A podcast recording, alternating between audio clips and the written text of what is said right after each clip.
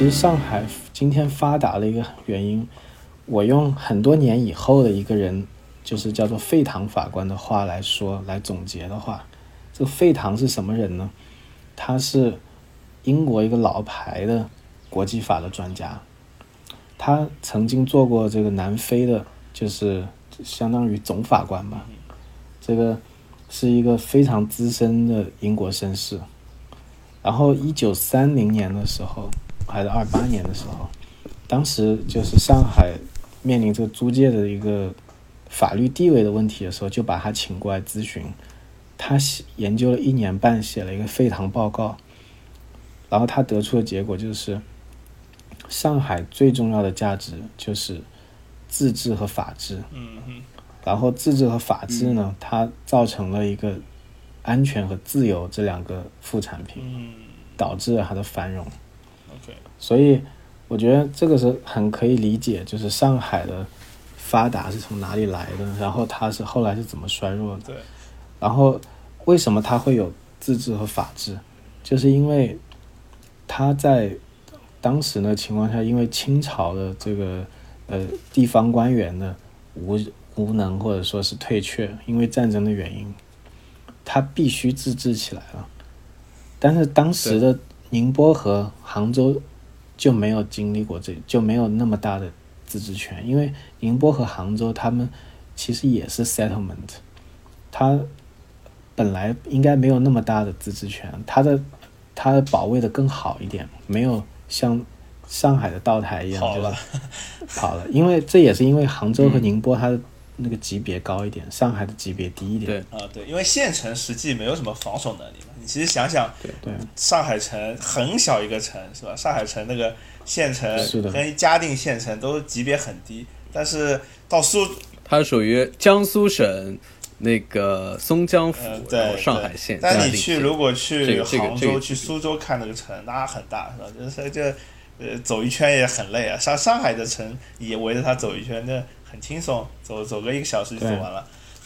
是的，所以这就导致了，就是工部局这个这种形式是变成了是上海第一个做出来，后来就变成了其他地方的一种示范，比如说鼓浪屿也有工部局。OK，这个连连那个标志也是一样的，然后哎，工部局那个标志就是三个字“工部局”，然后里面一堆公共租界嘛，有每个每个国家的国旗，对吧？是的，有是的，还有丹麦国旗呢，看这个。对，它就叫做有约国，当时。嗯，OK。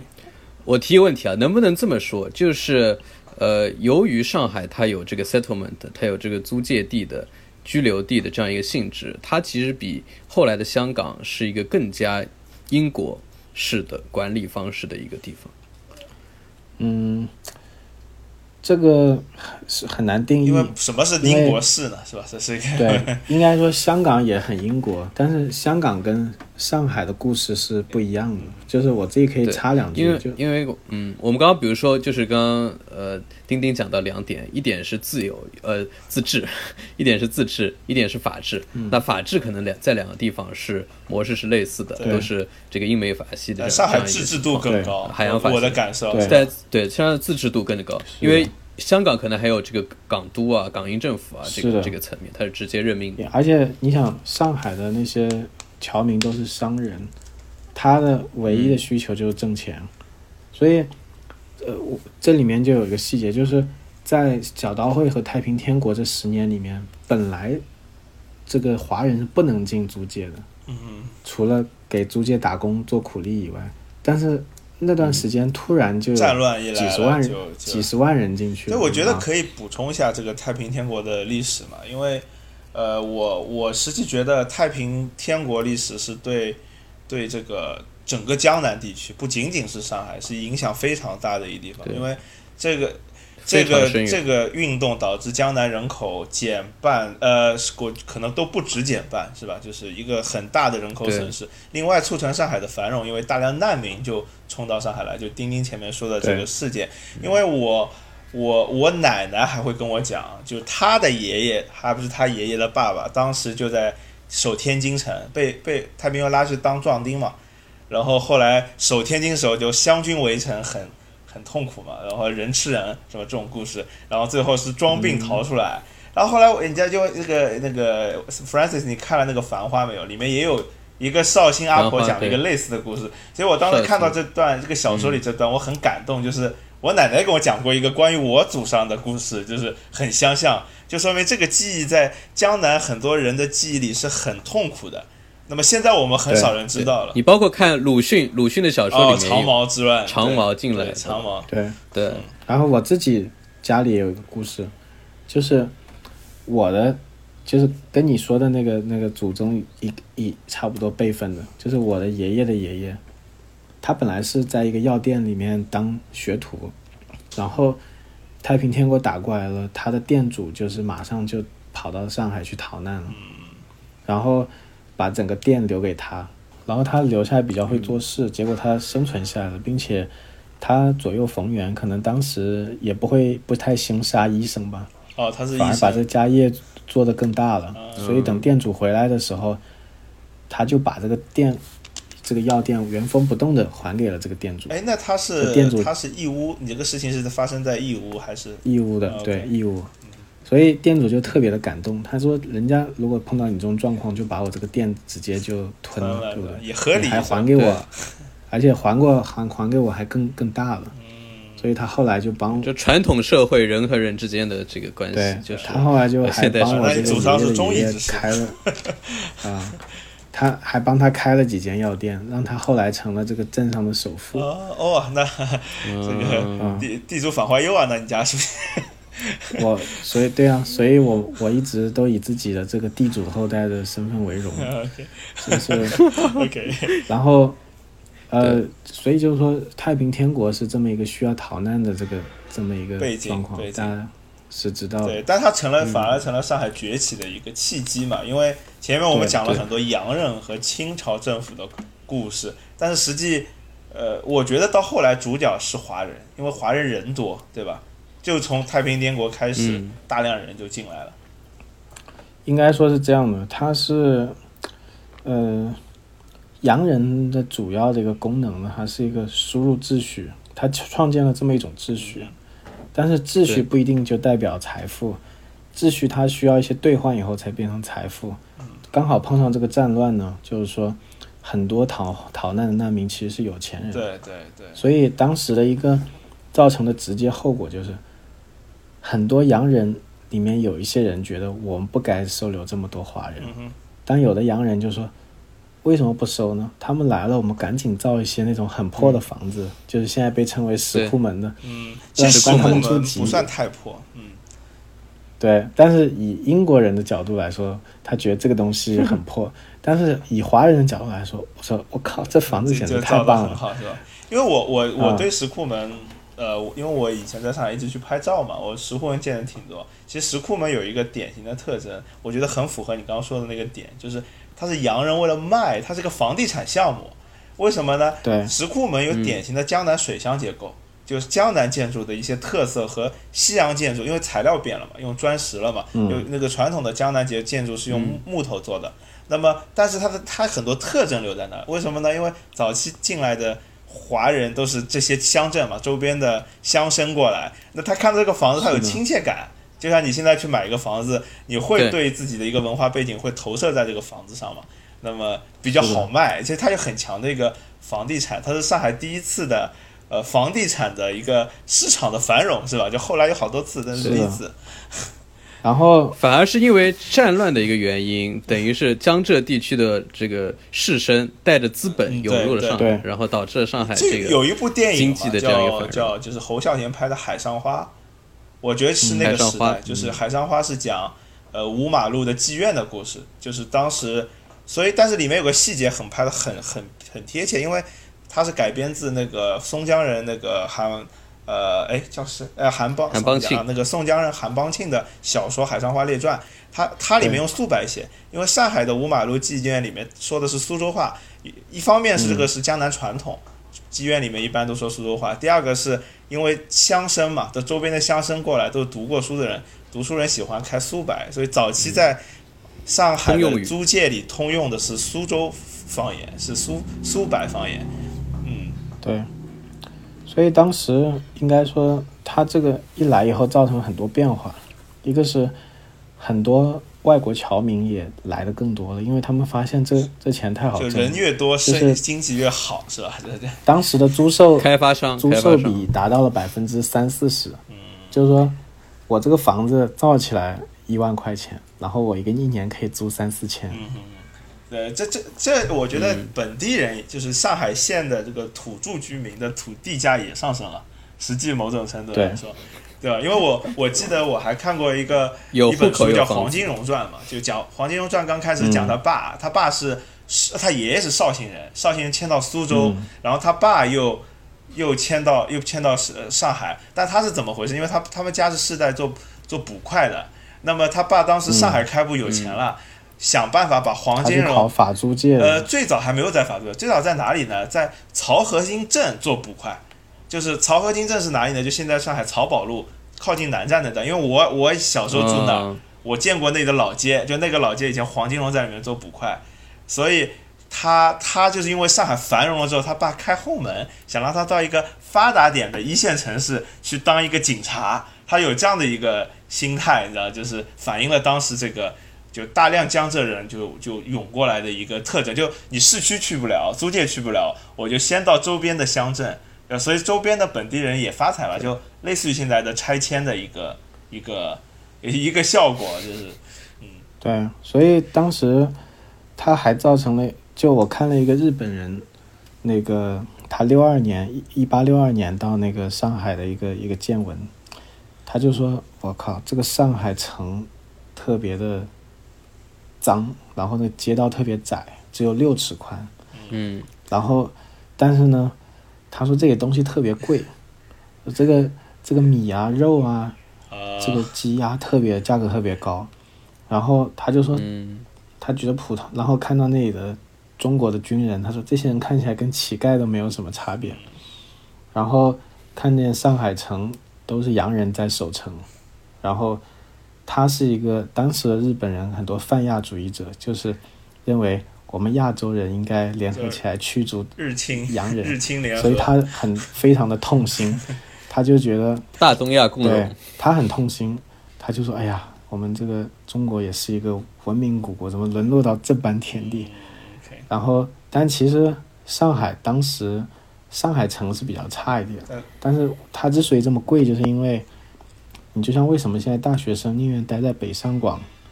这个九九六都不愿意 都不愿意回嗯回老家，对，因为没有人逼你来嘛，对，吧？因为他这里有个秩序，秩序这个东西是掉脑袋的事情，就是钱挣不挣是另外一码事。但是到这个洋人地界，他有秩序了以后，呃，太平军、小刀会都不敢这个搞洋人。那他们太平军六零年、六二年总共三次进进攻这个上海租界和上海城，都被这个戈登将军给这个彻底击退。英国人的枪炮还是厉害。而且我听说一种说法是，因为大量的这种乡绅逃过来，其实乡绅还出钱聘用或者是就是就是组织帮助组织这样的一个洋枪队来保卫上海，是吧？这个是当然的，而且他们当时是怎么着？是付了钱的，付了三十万，保保护费，然后英国人说：“这个你钱我需要三十万，你给我筹，用完了以后我跟你说，我到时候跟你们的大清皇帝补充谈条约，谈完以后三十万从里面扣，啊，然后然后让这些乡绅第一次见识了什么叫做法治，这样，因为我们知道当时李鸿章筹钱的方式可不是这样，啊，那个那个曾国藩，曾国藩。因为当时就地方政府是都清朝地方政府是没有财政的，所以嗯。呃，曾国藩发明了一个方法，就是这块地方不是我控制嘛，我就成立一个叫粮台的那么一个公司，就相当于筹款总公司。然后这个公司呢，就是说怎么筹款，我把我控制的地方隔一段就设立一个关卡，过去就交百分之一的 买货资路钱，啊，这个叫做通行费，通行费，啊，然后被认为很好用，呃所以嗯，你说从商人的角度，你说他到底购买谁的服务？他就很他他没有他肯定没有安全感，对，他肯定是购买洋人的服务，因为洋人一个是他武力比较强，第二个他还比较讲道理，这个这个有有有借有还嗯。如果如果你是打给这个李鸿章的话，呃他会赖或者账，是曾国藩的话，他就说你居然敢跟我要钱，是 OK，这就是选择题很容易做了。所以他其实嗯，他其实进入了那个全球化的商业逻辑之后，这个选择题是很容易的。但如果是在传统社会，可能它还有另一种。其实你这个但是在这个商业模式上面，你就像是大家为什么打工要去外企，对不对？如果你你可以进国企，但是前提是你你跟国企的老总有亲戚关系，要不然的话你最好进外企。呃，福利好，钱多是吧？还讲道理。对对，然后国企的话，你跟曾国藩如果是亲戚的话，你可以在他底下哎赚钱，私企现在也还可以，也算讲道理，是吧？相对，对。所以一百多年来有变有不变，对吧？然后，所以上海为什么会崛起，就是最主要就是这么几个事件，因为这几个事件以后，他就有很大的自治权。你就像，如果这个杭州、宁波要搞这样的，呃，要他如能不能搞这样的房地产项目，他很难。一个，他没有自己的军队，上海他直接成立了自己的这个万国商团，而且他这万国商团的英文叫做 Shanghai Volunteer Corps 和志愿军 Corporation。其实他的意思就是说，我这也是一个 corporation，我这 corporation 它还不一定就属于上海这个工部局，我这 corporation 也可以是个独立的法人团体。然后第二个呢，就是我是一个志就志愿军，就是保护我这一方平安。其实有点像雇佣，是吧？就它是一个雇佣关系的嗯军队，就是雇佣兵，然后，但是杭州和宁波，他洋人他就没有能力做出这样的举动，因为那边的那个。呃，没有他们那边的那个道台的，呃，不是道台在管，而是更的更大的官员在管他们，所以他没有这个武力以后，他就没法创造其秩序，实有点没有创造秩序，就没有办法搞房地产。因为因为后来太平军剿灭之后，其实清朝也是默认了上海的这种状态。其实还有一个原因有点像我们，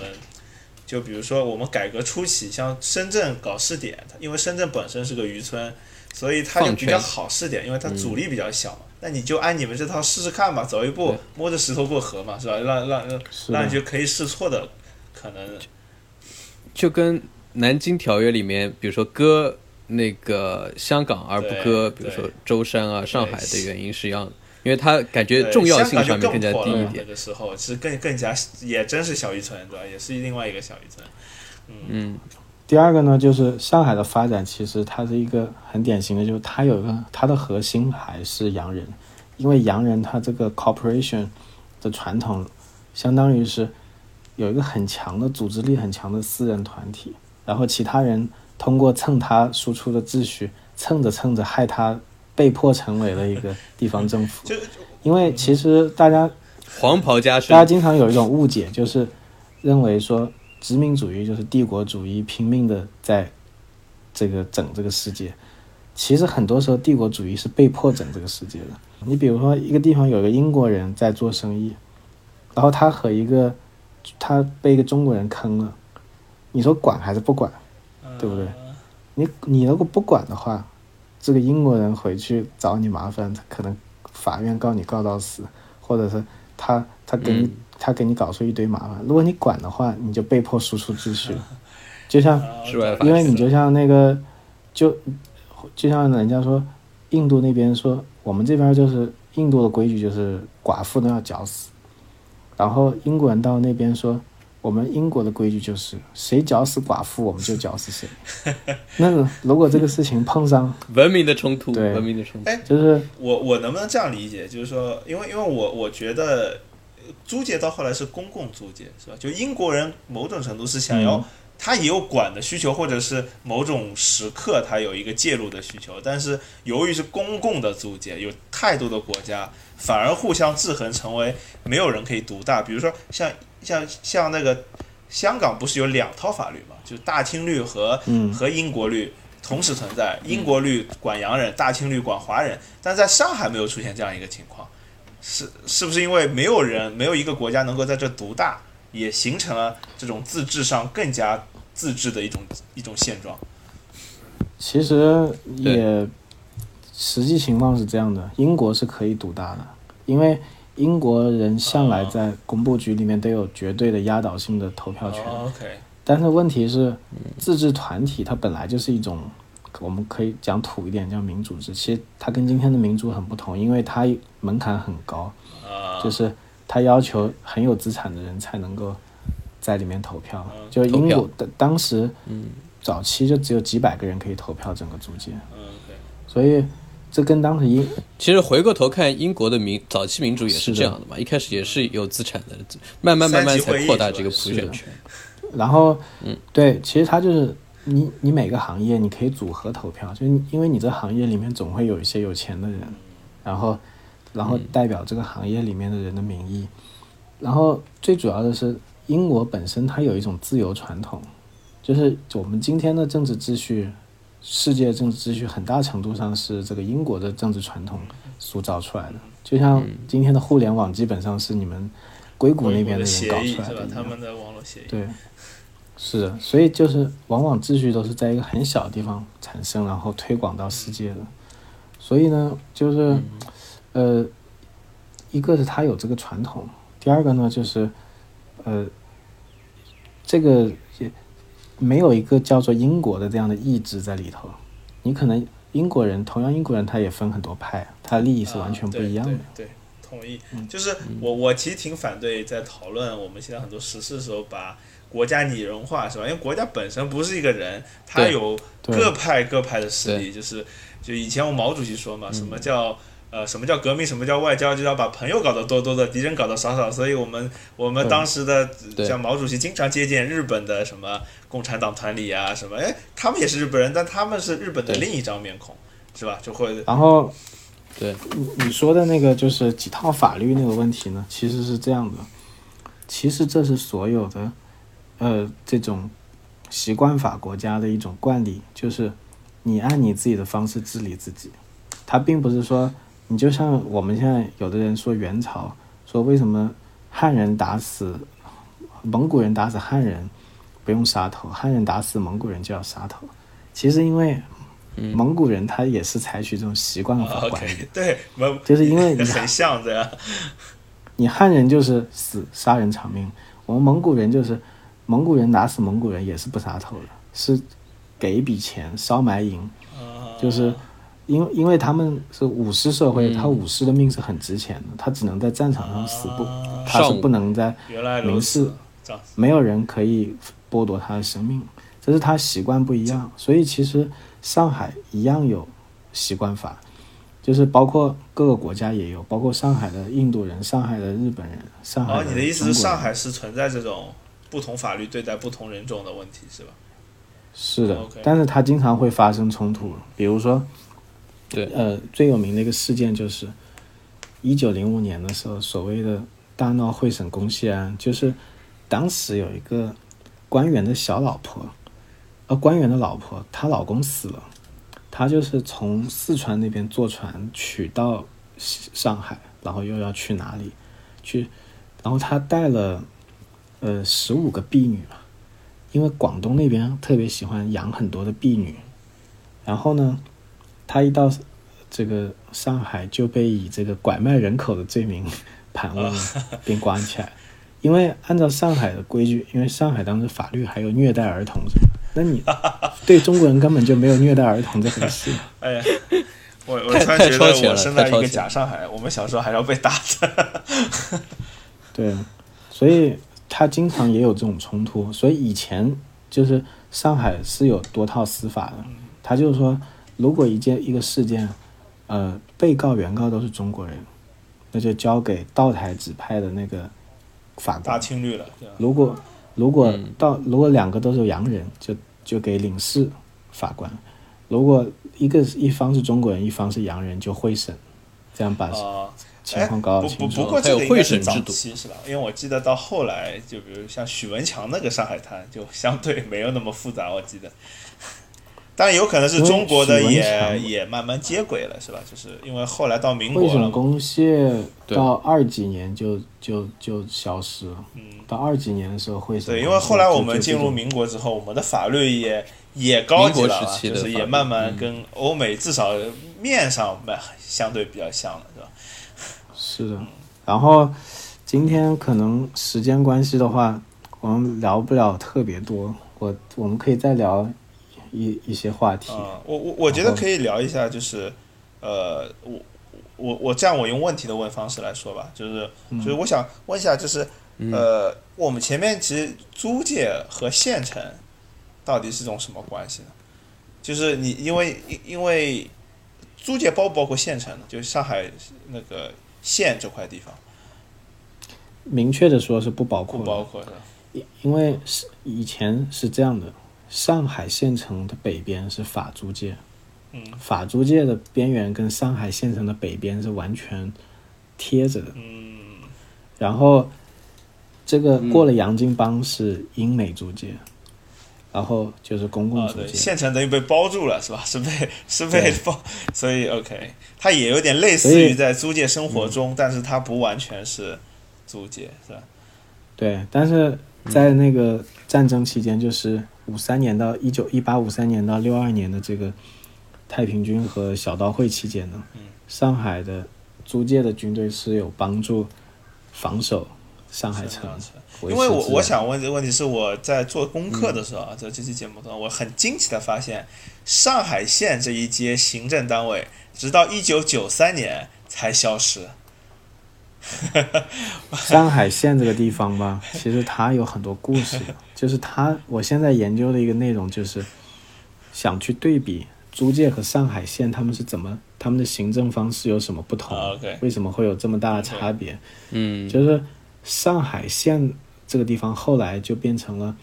呃，到一九零五年的时候，它一直保持着状态，一直到一九零五年的时候，大清不是要搞那个宪政嘛，